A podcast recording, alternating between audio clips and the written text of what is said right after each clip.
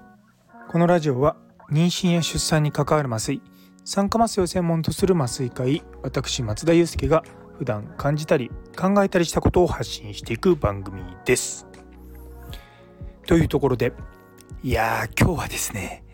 ミーティング三昧ですっごい疲れました。あの朝はまあ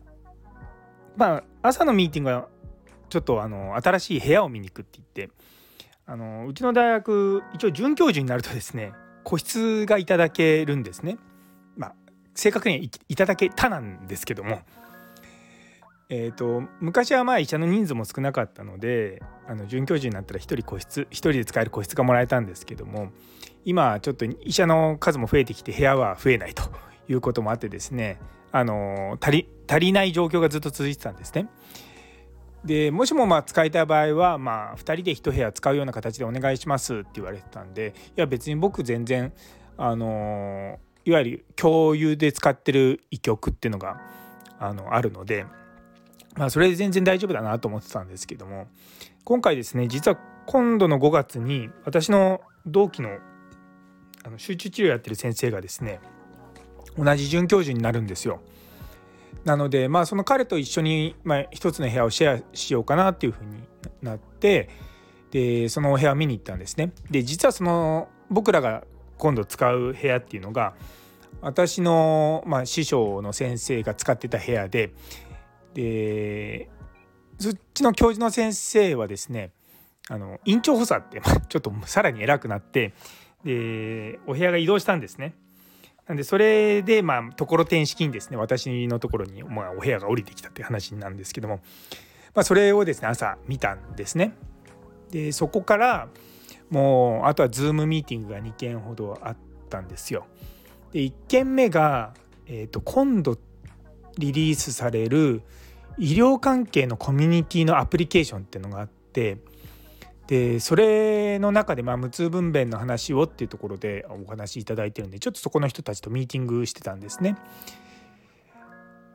あの実はその会社と一緒にやっているのが私の大学の先輩であの、ま、すごくお世話になった方なんですけれども、まあ、その、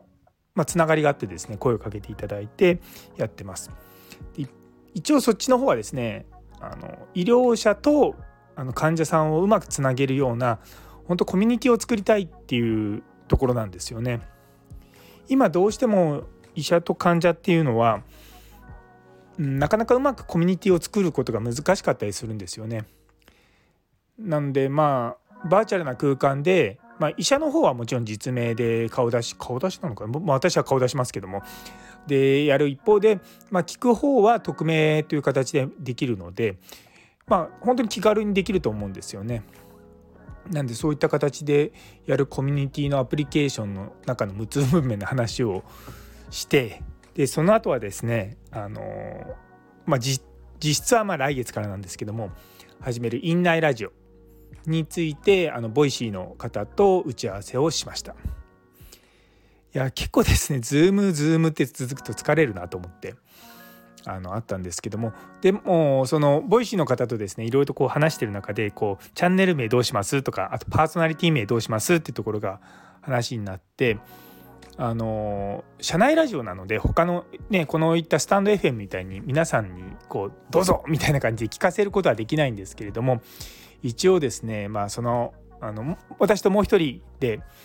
あのやっていこうっていうことになってで名前何がいいかなって話をしててあの僕らが働いてる川越っていうのは小江戸って呼ばれるんで小さな江戸って書くんですけどもあの街並みとして本当江戸時代みたいなところがあって、まあ、それをまあ売りにしてる観光地でもあるんですね。でやっぱり僕らとしては小江戸とか川越とかあとまあそこのまあなんだろうオブジェ？オブジェなのか？なんだ？の観光名所か。観光名所が出てこない。あの観光名所であるその時の鐘っていうのがあってですね、まあ、そういったのは結構シンボル的な感じなので、まあ、なんかそれにちなんだ名前なんかいいのないかなって話をしてたらその一緒にやる彼がですねポロッと「小江戸の声とかどうでしょう?」とか言って「あいいじゃないの」と思って小江戸の声ってなんかねなんか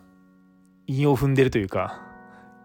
ネタかみたいに思うけど、まあ、そうそれで、まあ、チャンネル名が「小江戸の声」かっこ仮ということでなんとなく決まりました。で一応パーソナリティ最初は埼玉だから埼玉医大総合医療センターって SMC って略されるんでね SMC ラジオステーションとか Anesthesia Radio Station とかしたんですけどうんちょっとなとか思ってたら僕かな向こうかな分かんないんですけどもあの埼玉だから多摩。でラジオだからラジで「たまラジ」にしようって言ってでもなんかとりあえずノリでそう「たまラジ」っていうのになりました。で今日はですねその Voicy の、まあ、収録アプリの使い方を聞いたりとかあとまあどういうふうにまあ盛り上げていくかとか、まあ、そういったところもちょっと話を詰めていました。一応正式には5月からっていう契約なんですけれども一応4月の終わりのところは、まあサービス期間というところでえー、とまあちょっと収録 しようかどうか迷ってます。まあすごく面白くてですねあの例えばスタンド FM とかはこう,、まあ、こういうチャンネルがあるからって言って自分で聞きたいって登録するじゃないですか。でも社内ラジオの方は逆であの、まあ、この人の E メールアドレスだったら登録していいよって言ってそれでそのメールアドレスとタグのタグ付けされてるアカウントっていうのが、まあ、聞けるようになるんですね。なんでまあそういった形でもあのー、すごくクローズでやるので本当に気兼ねなくできるんじゃないかなと思ってすごいそこは期待してるんですよ。まあ最初のうちはあ,、まあ、あんまりこう肩を張らずにという言い方変ですけども、まあ、別に毎日更新する必要もないしむしろ毎日更新してたらみんな疲れちゃうんじゃないかなと思ってあの私はスタンド FM の方の収録もあるので収録もあるのでっていうかこれは勝手に好きで話してるんで全然大丈夫なんですけどもね、なんでまたちょっとこう声で喋るようなことがですね少しまた増えてくるなと思っています。いやでもこの声の放送僕個人的にすごくいいなと思うのはこう肩肘張らずにですね毎日毎日聞いてるとああこれ聞いた聞いたみたいなことを自然とこう身につくんですよね。なんでそういった感じで勉強してもらえるとすごく楽しいかなと個人的には思ってます。なんだろうなあのもちろん本読んでたりとかね動画見たりとかする方がこう多分1回でなんか覚えたりとかする効果は高いと思うんですけどもあの音声は基本的には何回聞いても大丈夫だし、まあ、何か別のことしながらですね聞くっていうようなのがいいんじゃないかなと思っております。まあいろんなことを使いながら ねやっていければなと思って、まあ、一曲の中のこう上と下もそうですし左右、まあ、横もそうでしたいわゆるあの中島みゆきさんの糸みたいな感じでですね縦と横みたいな